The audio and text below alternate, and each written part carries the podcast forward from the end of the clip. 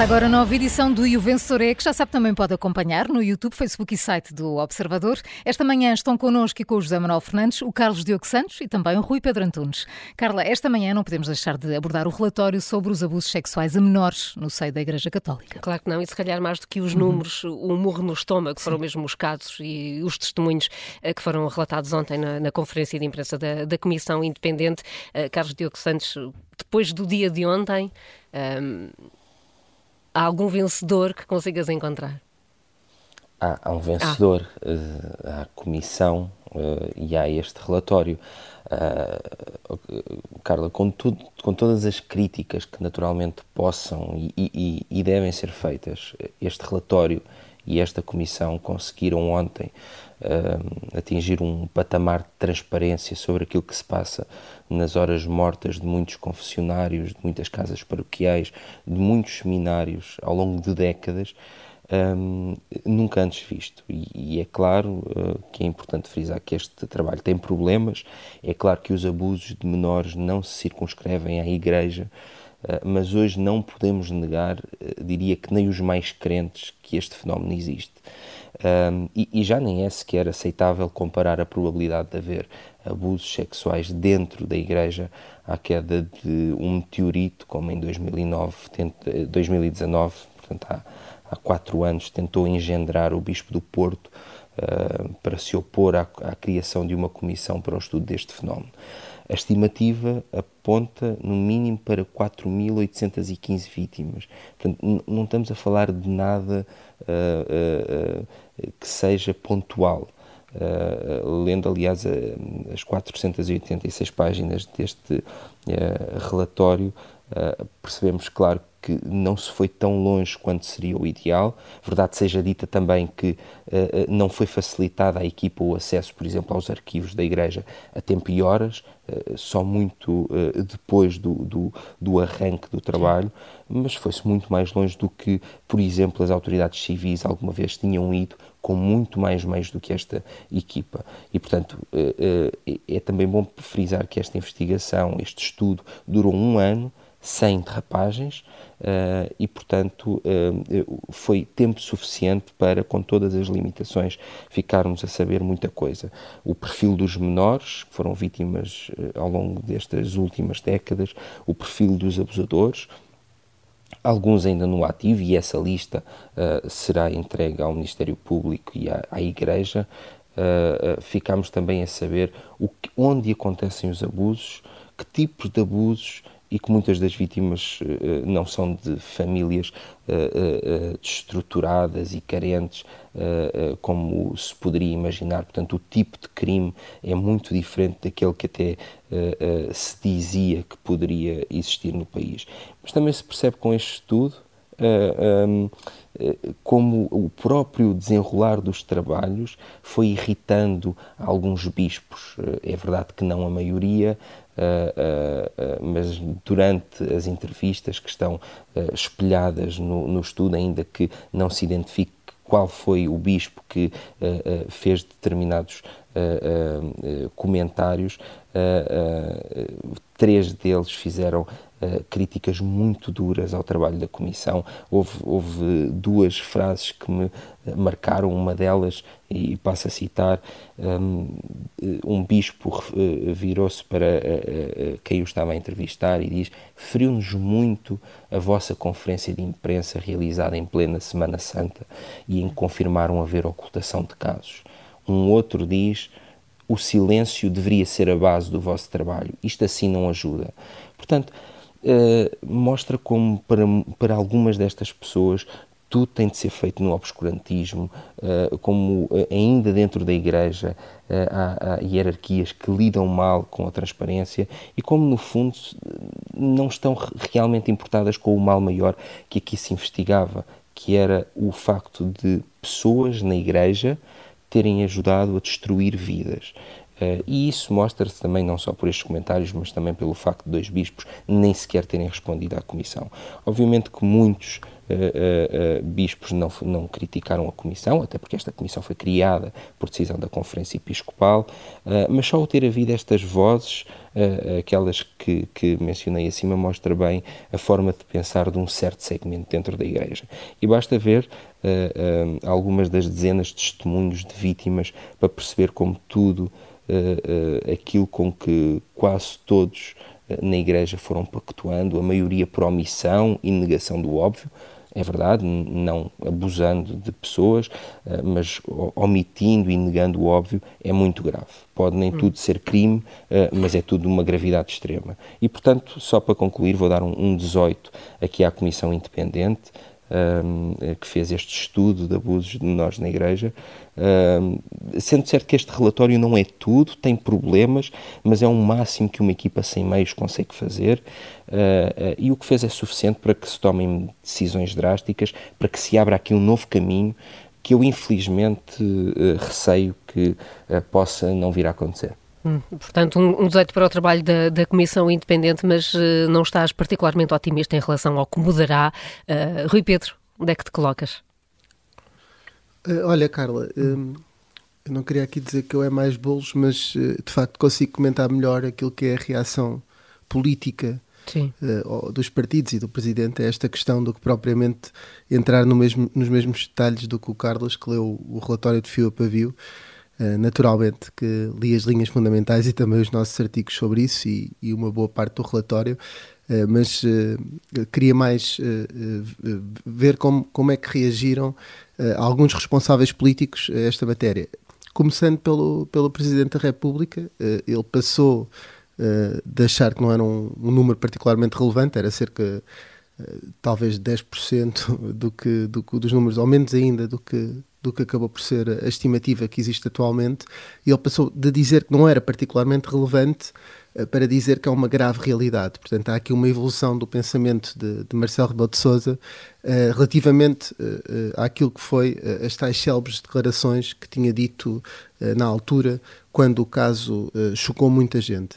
Depois, o próprio Presidente diz, a certa altura, ele não falou ainda, mas emitiu uma nota um, depois de ter recebido a comissão em Belém, eh, e pareceu-me ser o mais avisado. Acho que Marcelo Rebelo de Sousa parece estar a aprender, porque assim pelo menos controlou melhor aquilo que queria dizer. Uh, e nessa nota uh, também diz uh, que a dimensão é muito superior à inicialmente estimada. E isto acaba por ser também uma meia-culpa, porque se é claramente superior e se ele sabia que ainda ia haver essa, esse ajustamento, devia ter ficado calado na altura e não dizer que era, uh, não era um número particularmente relevante. Independentemente disso, isso uh, em parte passou, mas este relatório vem-nos dizer uh, que as vítimas ficaram incrédulas. O Miguel Pinheiro falou disso há pouco e, e, utilizaram expressões como declarações insultuosas, revoltantes e inadmissíveis. Portanto, acabou por ter um efeito ao, ao, contrário, ou seja, as vítimas, ao verem o que disse o Presidente da República, não se sentiram representadas, sentiram-se ofendidas e foi por isso que foram falar. Portanto, teve um efeito Suscitou mais relatos, claro. É verdade, teve um efeito positivo, mas não era esse o intuito eh, de Marcelo Rebelo de Sousa e temos aqui a prova de que agora não é uma percepção pública de que as vítimas podem ter se sentido ofendidas, sentiram-se mesmo e, portanto, ele nesse momento não representou os portugueses. Também pode arranjar uh, qualquer coisa para tapar a cara António Costa, que disse que era uma interpretação intolerável das palavras do Presidente e saiu em defesa do Presidente numa coisa que não devia ter saído. Porque agora prova-se que, de facto, as vítimas sofreram com aquelas declarações. E, portanto, o Primeiro-Ministro, quando vem dizer que a interpretação foi intolerável, não importa o tipo de interpretação que foi feita. Importa que as vítimas que viram de forma direta o Presidente a dizer aquilo sentiram e aí é a prova que ele não as devia ter proferido. Portanto, também António Costa Mal, eh, quando na altura veio, por, por questões provavelmente de taticismo, de relação institucional com a presidência, a defender o presidente em algo que ele não devia ser defendido. Um, perante isto tudo, ainda não ouvimos o PSD e o PS, não sabemos o que é que pensam da, da Comissão, uh, não sei qual é a razão do atraso, sei que o PSD há uns dias, através da deputada uh, Mónica Quintela, uh, disse que um, que disse que, que, não, que era contra o alargamento da, do, do, prazo de prescrição para os, para os 30 anos para este tipo de crimes. Não sei se é isso a razão de, uh, do PST estar a demorar a falar. O PS também não sei qual é a razão. Já tivemos o, o PAN a defender um grupo de trabalho sobre essa matéria. O Chega uh, eh, um, ehm, não conseguiu, uh, a Comissão deu razão ao Chega no alargamento da prescrição e André Ventura, em vez de ser um líder com algum bom senso, optou por, por falar da castração química. Portanto, quando a Igreja faz um esforço para sair da Idade Média, André Ventura quer colocar a sociedade lá, portanto é, é típico dele, uh, e em vez de dizer, olha, o Chega tinha razão, uh, aquilo que o Chega propôs é o mesmo que os especialistas propõem, não é capaz de fazer isso, um, já nem sequer pode fazê-lo, porque de facto os outros partidos chumbaram essa medida nesta sessão legislativa, tem que fazer mais tarde, e portanto está aqui um panorama geral daquilo que é a atuação dos partidos, e eu Uh, dos partidos e, neste caso, os responsáveis políticos. Também coloco aqui o Presidente da República e eu queria dar só um, um, um oito a Marcelo Rebelo de Sousa, uhum. precisamente uh, porque está a conseguir aprender que às vezes vale mais escrever uma nota no site quando a questão é sensível e, de certa maneira, acabou por emendar uh, um bocadinho o erro quando vem reconhecer que esta realidade é uma realidade grave e puxar ali ligeiramente uh, as orelhas, se pudermos dizer assim, à Igreja Católica uh, e nesse aspecto há aqui alguma evolução, mesmo assim ainda negativo, porque se provou agora que as palavras do Presidente de facto magoaram pessoas e isso não é suposto acontecer. E por isso um 8 a Marcelo Rebelo de Sousa, há de facto aqui muitos ângulos que ainda, muitas pontas soltas, Paulo, como dizias eh, há pouco, queres olhar para o quê? Sim, olhar um bocadinho para o que vai acontecer ou o que pode acontecer a partir de agora. Antes de mais, o trabalho da Comissão fantástico. É raro nós em Portugal uh, a trabalhos destes dignos, cuidadosos. A apresentação foi muito cuidadosa um, e foi corajosa também e assertiva. A revelação e a leitura de casos concretos e de relatos concretos fez toda a diferença. Uh, em temas que são duros, mas que costumam ser uh, tratados de forma burocrática e estatística. E eu penso que o país confrontado com casos concretos um, acorda para esta realidade de outra forma. Eh, isso é importante. E depois, o que é que vai acontecer? Esta comissão não devia terminar aqui o seu trabalho, como é evidente. O trabalho feito até agora é fundamental, é importante. Acho que o país todo lhes deve, lhes deve estar gratos, eh, devemos todos estar gratos à Comissão pelo trabalho feito até agora. Este é verdadeiro serviço público. São os próprios a dizer que emocionalmente não tinham condições para Pedro, prolongar Pedro o trabalho. Isso, é verdade com ele ou sem ele ou sem outros membros da Comissão, eu acho é que este trabalho, a forma como está a ser feita e, e, os resultados que está a ter, nós estamos a meio do caminho, no início do caminho. Seguramente a forma digna como a Comissão está a, a tratar estes temas e está a tratar, no fundo, uh, com todo cuidado, as vítimas que aceitaram de alguma forma Ter coragem uh, para revolver o seu passado em casos uh, muito duros, vidas destruídas, seguramente vão levar a que mais outras pessoas que permanecem em silêncio revelem também os seus casos. E nós precisamos disso.